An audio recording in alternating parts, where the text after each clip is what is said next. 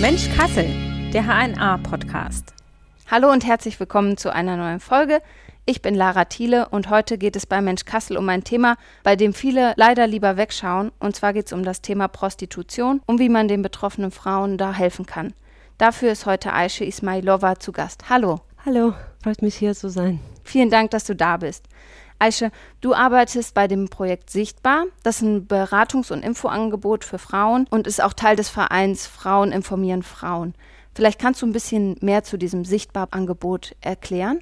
Sichtbar ist ein Angebot für Frauen, die in der Prostitution bzw. Sexarbeit tätig sind. Mit unserem Angebot wenden wir uns an Frauen, die in Kassel und auch im Landkreis, die in der Prostitution arbeiten das heißt, dann wenden sich Frauen an euch, die aktuell in der Prostitution arbeiten oder die da gearbeitet haben oder beides? An uns wenden sich Frauen, die sowohl aktuell in der Prostitution tätig sind oder in der Prostitution tätig waren. Und wie erfahren die von euch? Kriegen die dann davon mit durch andere Frauen oder geht ihr irgendwo hin, wo diese Frauen sind? Also in unserem Arbeitsbereich läuft das so ab, dass Frauen äh, primär nicht zu uns kommen, sondern wir sie in ihren Arbeitsstätten aufsuchen. Das heißt, wir gehen dahin, wo die Frauen tätig sind in Kassel sind das verschiedene Orte, zum Beispiel Laufhäuser, das sind Clubs, das ist der Straßenstrich, wo die Frauen arbeiten. Und wir gehen dahin und suchen die Frauen auf und informieren sie über unser Angebot. Mhm. Und fragt sie dann auch, wie können wir dir helfen? Was bewegt dich? Was ist aktuell für dich wichtig? Genau, wir geben äh, die Frauen Info über unsere Angebote, womit wir helfen können und machen uns auch mit unserer Präsenz im Milieu auch ein Bild von der Lage im Milieu. Was sind aktuell die äh, Situationen? Was sind die Problemlagen? Was brauchen die Frauen gerade oder was braucht die einzelne Frau? Mhm. Und wir richten unser Angebot Antwort sozusagen an den Bedürfnissen der Frauen. Okay. Kannst du noch mal Beispiele nennen für euer Beratungsangebot, also was ihr so genau macht? Unser Beratungsangebot ist vielfältig und orientiert sich auch an die konkrete Lebenssituation und die Lage der Frauen. Das ist so ganz individuell, je nachdem, was die konkrete Frau braucht. Äh, es ist zunächst die aufsuchende Arbeit, was auch unsere Zugangsmöglichkeit ist, dass wir die Frauen vor Ort beraten in den Prostitutionsstätten. Wir geben Infos, die für den Job generell wichtig sind. Es geht dabei um Gesundheitsprävention.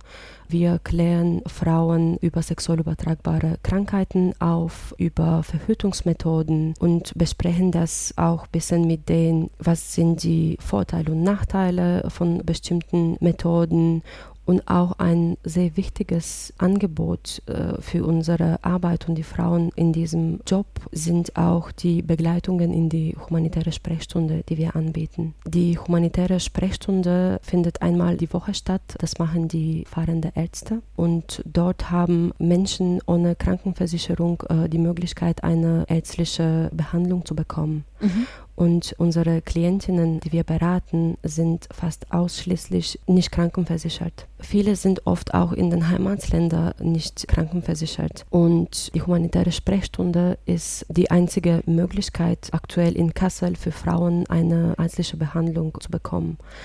In der Sprechstunde sind immer ein Allgemeinarzt bzw. Ärztin, ein Frauenarzt bzw. Ärztin dabei. Wir haben auch einen Psychiater. Das heißt, die Frauen sind auch gut versorgt. Mhm. Und die nutzen auch diesen Angebot nicht nur akut, wenn sie gesundheitliche Probleme haben, sondern auch, dass sie präventiv Check-up beim Frauenarzt äh, bzw. Ärztin machen. Sie lassen sich auch über sexuell übertragbare Krankheiten testen regelmäßig wichtig, was mhm. auch für den Job sehr wichtig ist. Die haben auch die Möglichkeit, einen Termin bei dem Psychiater zu vereinbaren und einfach auch über psychische Belastungen und Probleme zu reden. Und wie gesagt, wir begleiten die Frauen in die humanitäre Sprechstunde, das heißt, wir übersetzen für die Frauen.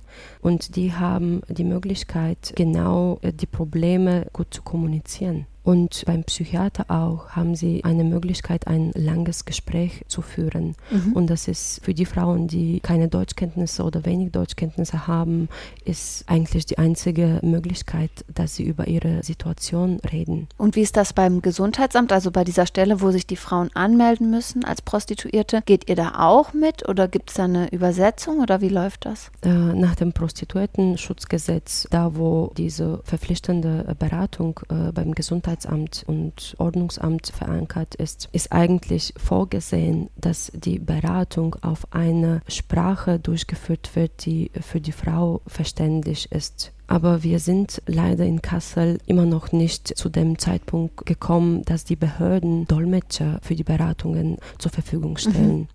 Und es ist auch sehr wichtig, dass dieser Schutzgedanke des Prostituierten-Schutzgesetzes und dass die Frauen während der Gesundheitsberatung die Möglichkeit haben, zuzugeben, dass sie gezwungen werden, die Tätigkeit einzugehen oder über Probleme zu reden oder auch generell, dass die Beratung überhaupt, also dass die Infos verständlich rüberkommen. Mhm es ist unbedingt notwendig, dass eine Person dabei ist, die übersetzen kann. Und das machen wir für die Frauen. Wir begleiten Frauen, für die wir zum Beispiel die Termine vereinbaren oder manchmal werden wir auch vom Gesundheitsamt auch angerufen und angesprochen, ob wir Zeit hätten, für eine Frau zu übersetzen. Aber wir kommen da auch an unsere Grenzen, vor allem weil unsere muttersprachliche Begleiterinnen die wir, wir haben quasi wir sprechen äh, bei uns in der Beratungsstelle mehrere Sprachen. Ich spreche Bulgarisch und Türkisch und begleite und berate auch die Frauen auf diese Sprachen. Und wir haben noch zwei weitere Kolleginnen, die auf Minijob-Basis jeweils zwei Stunden die Woche bei uns tätig sind, die einmal Rumänisch und einmal Spanisch sprechen. Und äh, mit diesen zwei Stunden, zwei wöchentliche Stunden, die wir finanzieren können, das stellt uns an unsere Grenzen, weil wenn wir eine Frau zum Gesundheitsberatung oder für die Anmeldung in das Ordnungsamt begleiten, dann sind diese Stunden schon mal, und, und weil sie keine Dolmetscherinnen zur Verfügung stellen, dann fällt bei uns Streetwork aus oder andere Begleitungsangebote. Okay, und von der Stadt oder andere Möglichkeiten, dass da übersetzt wird, gibt es aktuell nicht? Also leider nicht. Wir versuchen auch, das zu kommunizieren, da in ins Gespräch zu kommen mit der Stadt Kassel und den Behörden und nochmal zu betonen, wie wichtig das ist und dass sie eigentlich das machen sollten, was ja in den anderen Städten immer gemacht wird mhm. und was äh, bei uns fällt. Und vor allem ist es uns wichtig, es zu vermeiden, dass zum Beispiel in den Fällen, wo die Frauen tatsächlich einen Zuhälter haben, dass diese Termine von Zuhältern vereinbart werden und dass die Männer auch mit in die Beratung kommen unter dem Motto, also die müssen übersetzen, damit überhaupt das Gespräch stattfinden ja. kann. Das ist sehr gefährlich. Ja, weil die dann vielleicht Informationen zurückhalten. Ganz genau. Mhm. Und genau deswegen, wie gut es geht, versuchen wir immer mit dabei zu sein und mit unseren winzigen Arbeitsstunden, die unsere muttersprachliche Begleiterinnen haben, versuchen wir dennoch sicherzustellen, dass die Frauen die Infos, die Beratung, also inhaltlich gut verstehen und dass sie auch die Möglichkeit haben, tatsächlich ohne weitere Personen, die vielleicht irgendwie das Gespräch lenken können oder eine Bedrohung für die Frau darstellen, dass sie einfach erstmal draußen bleiben. Und das funktioniert genauso in der Humanität humanitären Sprechstunde, dass keine Begleitpersonen mit reingelassen werden. Und die bleiben immer draußen. Und das war in der Corona-Krise auch sehr oft der Fall. Und vor allem, weil die Arbeitsstätte der Frauen geschlossen waren, also die Laufhäuser waren geschlossen auf dem Straßenstrich dürften sie nicht stehen. Ja. Und in diese Zeiten die humanitäre Sprechstunde, die weiterhin offen war und die gesundheitliche Versorgung der Frauen sichergestellt hat, zu einem Raum geworden ist, wo die Frauen tatsächlich die Möglichkeit hatten, mit uns über andere Problemlagen zu reden und dass wir auch die Möglichkeit hatten, ein persönliches Beratungsgespräch zu führen, weil es ja eine Zeit lang nicht möglich war, persönliche Beratungsgespräche zu führen, sondern das Ganze lief nur telefonisch. Mhm. Jetzt hast du schon angesprochen, ihr guckt, wie ist die Lage im Milieu. Kannst du das ein bisschen näher beschreiben? Wie ist die Lage aktuell in Kassel und im Landkreis im Prostituierten- und Sexarbeiterinnenmilieu? Also das ist sehr unterschiedlich. Das ist sehr unterschiedlich, je nachdem, wo man hingeht, wo man Frauen trifft und wie viel Zeit man zur Verfügung hat. Mhm. Weil zum Beispiel, ich kann Beispiel mit den Laufhäusern geben. Es gibt verschiedene Laufhäuser in Kassel. Das sind quasi Häuser in mehrere Stöcke, wo, wo sich Wohnungen befinden, in denen Frauen arbeiten. Und die Türen sind auf, das heißt, die Kunden haben freien Zugang, gehen dahin und klingeln bei den Frauen quasi der, der Zugang ist frei, sowohl mhm. für uns als auch für Kunden. Und wir gehen dahin, wir klingeln und wir versuchen ins Gespräch mit den Frauen zu kommen. Das sind sowohl Frauen, die wir schon kennen, die wir regelmäßig aufsuchen, als auch Frauen, die wir zum ersten Mal vor Ort treffen. Und je nachdem, ob die Frau uns kennt, unsere Angebote kennt oder sie gar nicht wissen, wer wir sind und was wir machen, dann erzählen wir ein bisschen über uns, über unsere Angebote und kommen so in einem so Smalltalk erstmal an ja. äh, mit der Hoffnung, dass die Frau dann ihre Probleme anspricht, Bedarfe und ja. Und was sind dann so Probleme, die die Frauen nennen? Kannst du da vielleicht Beispiele sagen? In Deutschland ist es so, dass seit 2017 das Prostituiertenschutzgesetz in Kraft getreten ist. Und mit diesem Gesetz besteht eine Anmeldepflicht. Mhm. Das heißt, Frauen, die in der Prostitution tätig sind, müssen ihre Tätigkeit bei den Behörden anmelden. Und das ist zum Beispiel eine Sache, die wir so als erstes ansprechen. Bist du schon angemeldet? Hast du dich darum gekümmert oder brauchst du Unterstützung? Ein Großteil von unseren Klientinnen haben einen Migrationshintergrund und damit sind auch Probleme verbunden wie wenig bis gar keine Deutschkenntnisse oder die sind sich auch ihre Rechte und Pflichten oft nicht klar oder sie in der Stadt, wo sie sich gerade befinden, nicht gut orientieren können. Mhm und dass wir den Frauen auch mitteilen, dass äh, wir Termine für sie vereinbaren können bei den Behörden, dass mhm. wir sie auch dahin begleiten können und für sie übersetzen können. Und das nimmt vielen Frauen auch so einen großen Druck weg. Ja, das glaube ich. Vor allem, weil es ja für viele, wenn sie dann aus dem Ausland kommen, auch schwierig ist, das alles zu verstehen mit den Formularen und so, kann ich mir vorstellen. Ja, ganz genau. Und es ist auch sehr wichtig, dass also die Anmeldepflicht ist, zumindest in Kassel, mit zwei Beratungsgesprächen verbunden. Und auch ein wichtiger Aspekt ist auch der Schutzgedanke, der damit verbunden ist es ist so gedacht, dass die Frauen erstmal aus dem Milieu rauskommen und für den Frauen ein geschützter Raum geschaffen wird, in dem sie Infos bekommen und offen Fragen stellen und auch im gegebenenfalls Zwangslagen kommunizieren können und Hilfe suchen können. Das heißt, ihr habt auch mit Frauen zu tun, die in so Zwangslagen sind, die nicht wirklich freiwillig diese Arbeit machen. Ja, es kommt immer wieder vor. Das sind leider keine Ausnahmefälle. Es gibt äh, viele Frauen, die für einen Zuhälter arbeiten oder auf unterschiedliche Art und Weisen für Sachen gezwungen sind, beziehungsweise nicht alles äh, frei bestimmen und entscheiden können. Mhm. Kannst du das vielleicht noch ein bisschen erklären? Wie kommt das zustande, dass Frauen quasi nicht selbst bestimmen können, wie sie ihre Sexarbeit ausführen, sondern dass das fremdbestimmt ist im gewissen Maße? Liegt das an der Situation in Deutschland allgemein, an der Gesetzeslage oder ja, also wie, wie der Markt, sage ich jetzt mal, funktioniert? Also ich will auf jeden Fall erstmal betonen, dass es nicht die Prostitution gibt. Mhm. Prostitution ist nicht immer gleich. Es gibt sehr viele Gründe, warum Frauen sich für, äh, für diese Tätigkeit, für diesen Job entscheiden. Und diese Frauen sind auch sehr, haben auch verschiedene Hintergründe und äh, unterschiedliche Problemlagen, die dazu geführt haben, diese Entscheidung zu treffen für uns als Sozialarbeiterinnen ist es auch sehr wichtig, dass wir klarstellen können, dass Prostitution nicht immer mit Zwang verbunden ja. ist und nicht immer mit Zwang und, und, äh, und Gewalt, dass durchaus selbstbewusste, selbstbestimmte Sexarbeiterinnen gibt, die sich freiwillig für diesen Job entschieden haben und das einfach als eine gute Einnahmequelle sehen und einfach für sich diesen Job ausgesucht haben. Und es gibt aber auch andere, die aus wirtschaftlicher Nöte sich mhm. für diese Arbeit entschieden haben und zum Beispiel auch aus dem Ausland kommen, wo die wirtschaftliche Situation in den Heimatländern nicht so gut ist und Prostitution im Ausland als eine Möglichkeit gesehen wird, Geld zu verdienen. Also eigentlich sehr vielfältig und viele Gesichter. Einerseits vielleicht Frauen, die sagen, das ist einfach mein Weg, das ist was, wo ich gutes Geld machen kann, das möchte ich so, so machen. Und andere, die es eher aus einer finanziellen Notlage machen,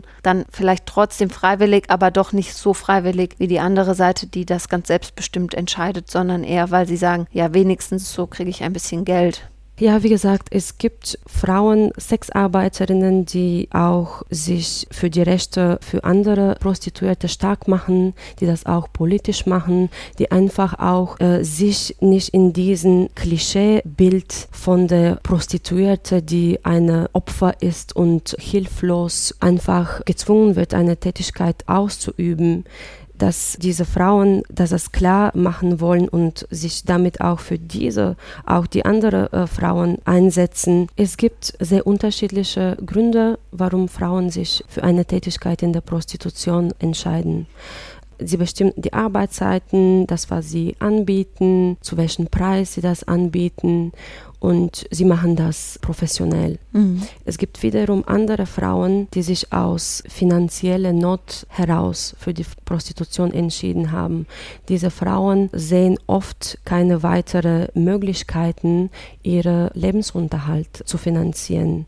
Das ist quasi oft die einzige Möglichkeit, wie sie auch ihre Familien und Kinder finanziell unterstützen können. Das heißt, die zweite Gruppe, die du jetzt genannt hast, die hat wahrscheinlich auch nicht so die Freiheiten, Preise und Bedingungen, unter denen ihre Arbeit stattfindet, festzulegen, könnte ich mir vorstellen, oder? Wir nennen diese Gruppe Armutsprostituierte und das macht den Grund deutlich, warum sich diese Frauen, diese bestimmte Gruppe dafür entschieden hat. Aber das bedeutet wiederum nicht, dass alle Frauen, die sich aus finanziellen Gründen für die Prostitution entschieden haben, Opfer sind mhm. oder nicht freiwillig diesen Job angenommen haben, sondern das ist das kann auch eine frei getroffene Entscheidung sein, aber aufgrund der fehlenden Perspektive. Verstehe. Das heißt, dass es für manche Frauen einfach auch eine gute Situation ist, dass sie sagen, die Sexarbeit ist für mich eine gute Option, aber für andere halt leider immer noch nicht, dass es für die was Schlechtes ist. Kannst du erklären, wie könnte man das denn vielleicht besser machen? Also, dass es für alle eine gute Option ist. Also was sind so die größten Probleme von vielleicht diesen, wie du sie genannt hast, Armutsprostituierten? Welche Faktoren verursachen für Sie die größten Probleme und wie könnte man das vielleicht ändern? Ich kann nur Beispiele aus der Armutsprostitution geben, weil wir, das ist die Klientel, die wir auch unsere Angebote in Anspruch nimmt. Wir äh, beraten hauptsächlich Frauen, die in der Armutsprostitution tätig sind. Und diese Frauen, 98 Prozent, haben einen Migrationshintergrund. Mhm. Und man soll das auch jetzt nicht so verstehen, dass eine Migrationsgeschichte, ein Migrationshintergrund immer ein Faktor ist, die zu Ausbeutung oder nee. Zwangsprostitution mhm. führt, sondern man sollte einfach die Faktoren eher betrachten, die viele Migrantinnen haben, die dazu führen, dass sie in einer prekären Arbeitslage und Bedingungen in Deutschland sind.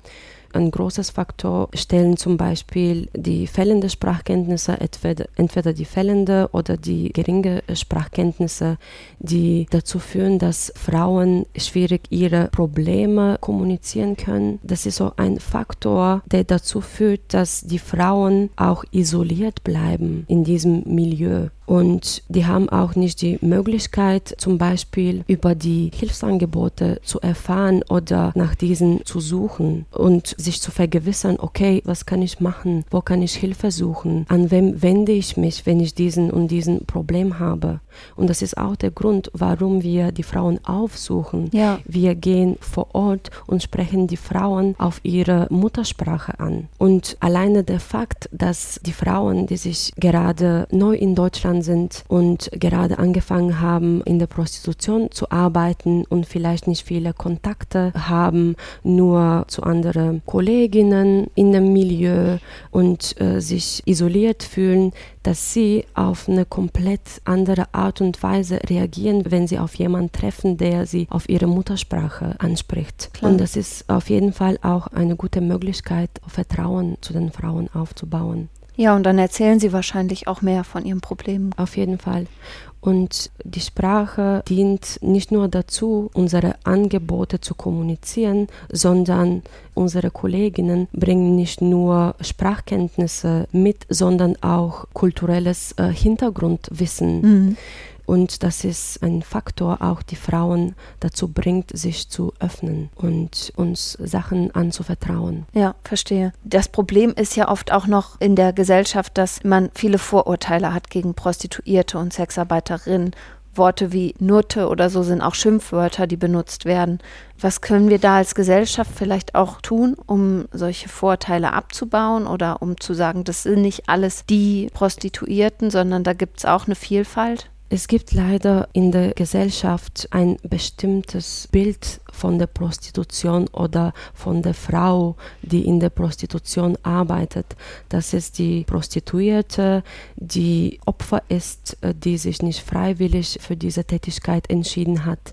Oft sind das Migrantinnen, die keine andere Wahl haben und die die da so reingedrängt wurden. Genau, mhm. und die immer Hilfe brauchen und gerettet werden müssen. Mhm es ist so eine Klischee-Vorstellung, was eigentlich dazu dient, dass die Vorurteile und Stigmatisierung und Diskriminierung in der Gesellschaft gegenüber der Sexarbeiterinnen verstärkt wird und bleibt.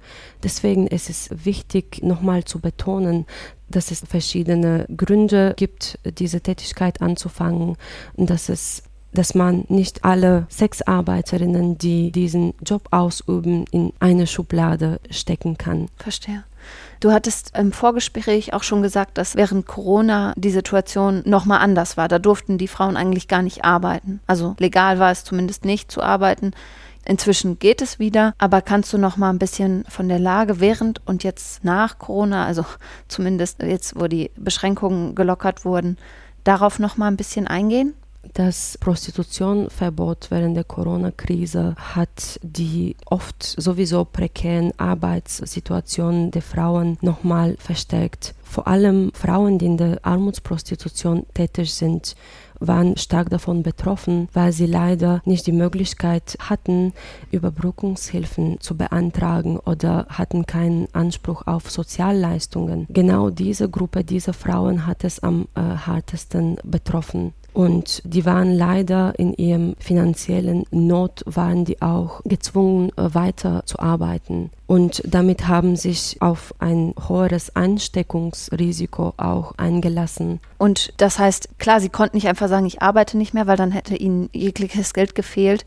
Kannst du ein bisschen erklären, wie sie dann, dann haben sie illegal gearbeitet oder wie war das dann? Also das war so, dass am Anfang viele Frauen, zumindest in Kassel, die in den Laufhäusern arbeiten, das sind gleichzeitig Arbeitsstätte und Wohnräume mhm. der Frauen. Und ganz am Anfang war nicht nur die Tätigkeit an sich verboten, sondern auch die Laufhäuser, die Prostitutionsstätte der Frauen waren geschlossen. Das hat auch dazu geführt, dass viele Frauen aus Obdachlosigkeit äh, bedroht waren. Mhm. Die hatten keine andere Wohnmöglichkeit, weil Klar. sie in den Prostitutionsstätten wohnen, da wo sie arbeiten.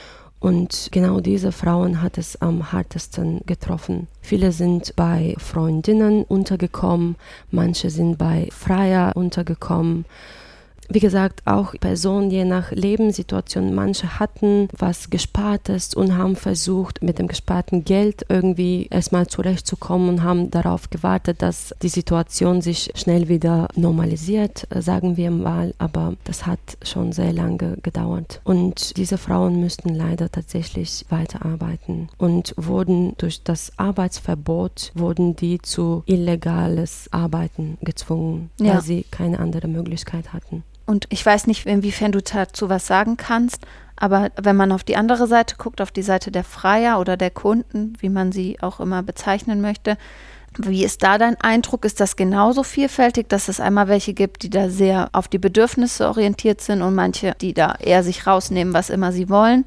Ist das auch so eine Vielfalt oder gibt es da ein bestimmtes Bild, das immer vorherrscht? Also wir machen keine freie Beratung ja. und wir beschäftigen uns nicht mit den Kunden. Aber wir treffen immer wieder, auch während unserer aufsuchenden Arbeit, treffen wir im Treppenhaus oder vor den Prostitutionsstätten oder im Straßenstrich treffen wir Freier aber jetzt zu behaupten, dass die und die Personen zu Prostituierten gehen und aus solche so bestimmte Hintergründe oder bestimmtes Profil haben, wäre genauso diskriminierend wie die Prostituierte immer als Opfer zu bezeichnen. Das ist auch, wie gesagt, auch eine vielfältige Gruppe im Prinzip. Auf, auf jeden Fall. Vielleicht kannst du auch etwas zu dir erzählen. Also wieso machst du diese Arbeit? Wie bist du dazu gekommen? Es ist ja total super, dass es solche Hilfsangebote gibt, aber in der Gesellschaft geht es schnell unter, weil es doch nur ein kleiner Teil betrifft, die das Angebot brauchen.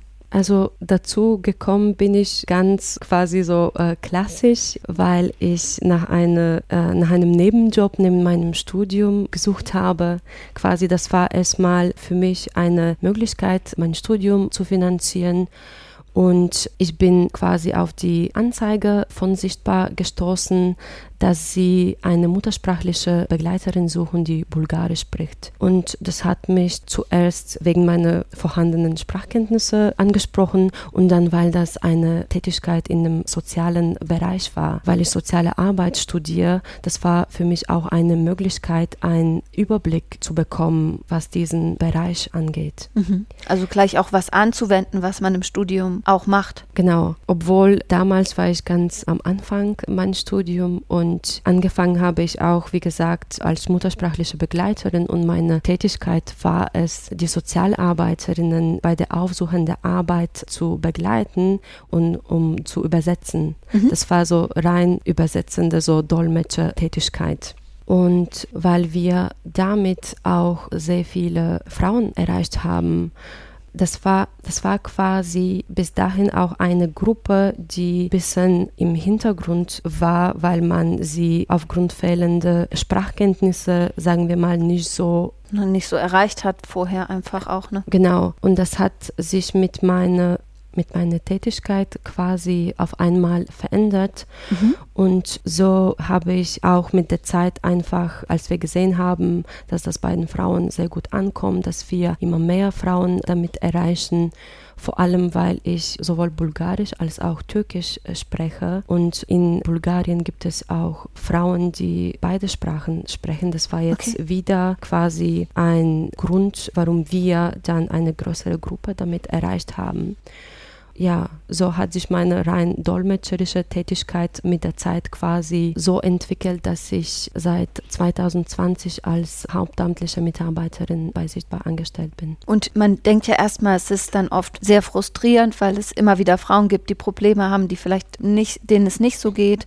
Aber gibt es auch Momente, wo du merkst, ach, meine Arbeit ist toll und es macht Spaß und ich kann was bewegen? Also es ist nicht immer einfach. Und ich glaube, es ist erstmal nicht wichtig, wie ich angefangen habe und warum ich angefangen ja. habe, sondern warum ich mich entschieden habe, zu bleiben und diesen Job weiterzumachen. Und das war genau der Grund, weil ich immer wieder gesehen habe, dass wir in der Lage sind, manchmal auch wenn das eine Kleinigkeit ist, die Frauen ein Stück selbstständiger zu machen, ein Stück selbstbewusster Informationen geben, die die Frauen auch stärker machen, weil Wissen macht Frauen stark. Äh, Wissen über ihre Rechte, Wissen über die Handlungsmöglichkeiten und das ist es, was, was mich motiviert, meine Arbeit zu machen, dass ich einfach dazu beitragen kann, dass die Lebenslagen der Frauen verbessert werden können. Mhm. Das heißt, das siehst du auch immer wieder, dass das dann Erfolg hat. Nicht immer, aber doch manchmal. Ja, auf jeden Fall. Wie gesagt, auch wenn das so Kleinigkeiten sind. Auch wenn wir eine Frau zum Arzt begleiten können, zum Beispiel die gesundheitliche Versorgung bekommt durch uns. Also auch bei Kleinigkeiten oder so das ist dann schon was, wo die Frauen dankbar sind, nehme ich an, oder? Genau, manchmal sind das auch einfach Gespräche, dass man den Frauen zuhört, dass sie jemanden haben, die auf Augenhöhe mit Offenheit und Verständnis sich mit denen unterhaltet. Jemand, der sie nicht gleich irgendwie wegen der Tätigkeit, die sie ausüben, bewertet und mhm. in eine Schublade steckt, sondern einfach die Person sieht und zuhört. Manchmal sind das einfach so ganz, ganz normale Gespräche, die aber die Frauen einfach so eine, ein gutes Gefühl haben, dass ihnen zugehört wird. Ja. Dass sie ernst genommen werden. Ja, und das ist ja eigentlich das, was jeder Mensch gerne möchte, dass er ernst genommen wird und dass ihm zugehört wird. Ganz genau. Ja, Vielen Dank, dass du heute da warst. Das war ein super interessantes Gespräch. Danke, dass du einen Einblick gegeben hast. Danke für die Einladung. Hat mich auch sehr gefreut und ich bedanke mich für die Möglichkeit, auch darüber reden zu können. Ja, sehr gern. Und euch, liebe Zuhörerinnen und Zuhörer, danke ich für die Aufmerksamkeit ebenfalls. Und ich packe euch auch die Kontaktdaten zum Verein und zum Angebot sichtbar nochmal in die Show Notes, damit ihr da nochmal nachlesen könnt, wenn ihr möchtet. Dann teilt die Folge doch gern, damit das Thema noch mehr Aufmerksamkeit bekommt. Und dann sage ich Tschüss. Mhm.